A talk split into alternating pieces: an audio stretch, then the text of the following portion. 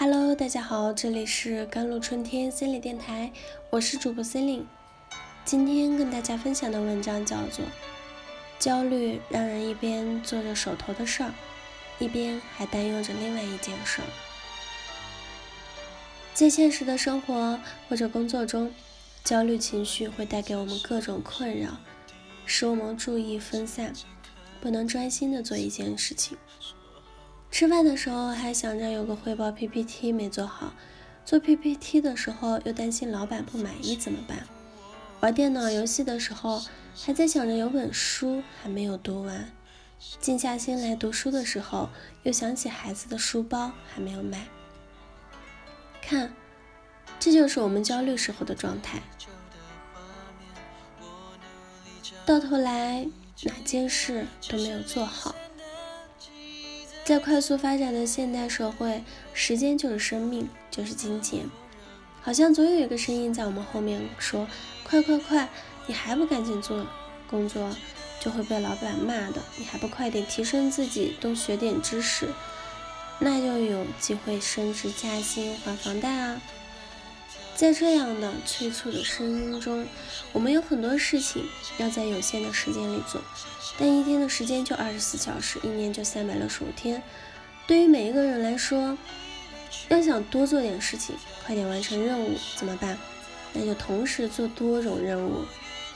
很多人都会有这样的经历：手头事情太多，经常要在很多事情之间来回转换，做决定。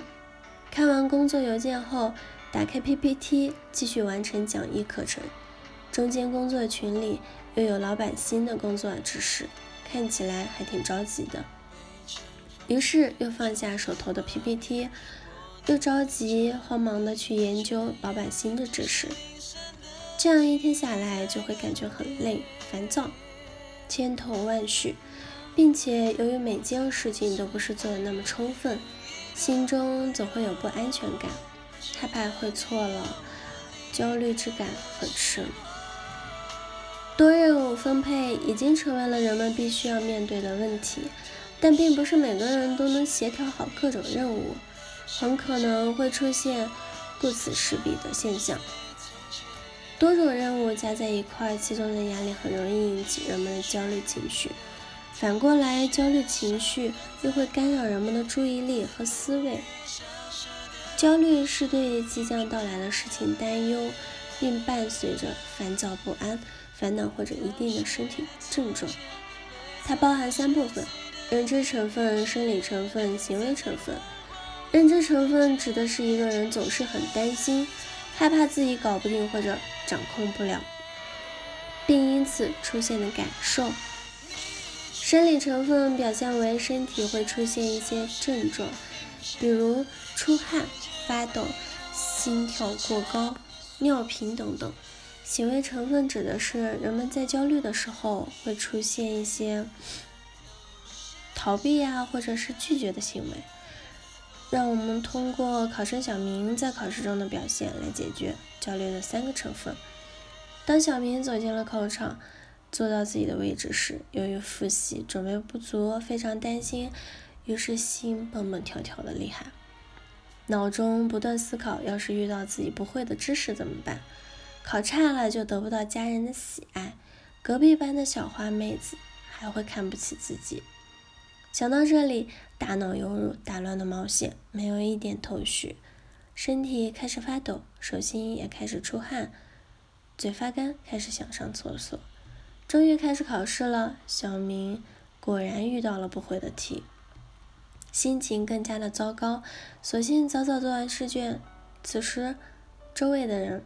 还在认真的答题，而小明却早已趴在桌上睡着了。这就是焦虑。焦虑作为现代社会常见的负性的情绪，会严重的影响个体的切换功能。有研究者进行了一项实验，让高低焦虑者在任务切换条件和无任务切换条件下完成算术任务，结果发现。高状态焦虑者在任务转移条件中完成算术任务的花费时间要大于无转移任务项条件下的时间，而在低状态焦虑的情况下，这两者之间的差异并不明显。这说明焦虑减少了个体的转换功能。焦虑会损害我们的切换功能，因此你需要知道如何来缓解这种认知损害。在我们情绪糟糕、焦虑不安时，首先需要平复的是不良情绪，然后才是处理事情。因为在焦虑这种负性的情绪下，来切换注意去完成另外的事情的时候，需要消耗很大的心理资源，所以你可以去做一些放松的事情，转移自己的注意力和情绪的场景，让自己平静一些，从而恢复大脑内存。有很多人会劝慰情绪不好的人去切换一下注意力或者是心情，来缓解焦虑或者是抑郁，比如去旅行。听歌、吃大餐等等，这些建议都是有道理的。正如徐渭《曾经的你》中所唱的：“每一次难过的时候，就独自看一看大海。你不妨试试，但千万不要看着大海，还看着手机。”好了，以上就是今天的节目内容了。咨询请加微信公众号 jlct 幺零零幺，或者添加我的手机微信号幺三八二二七幺八九九五，我是 c e l i n e 我们下期节目再见。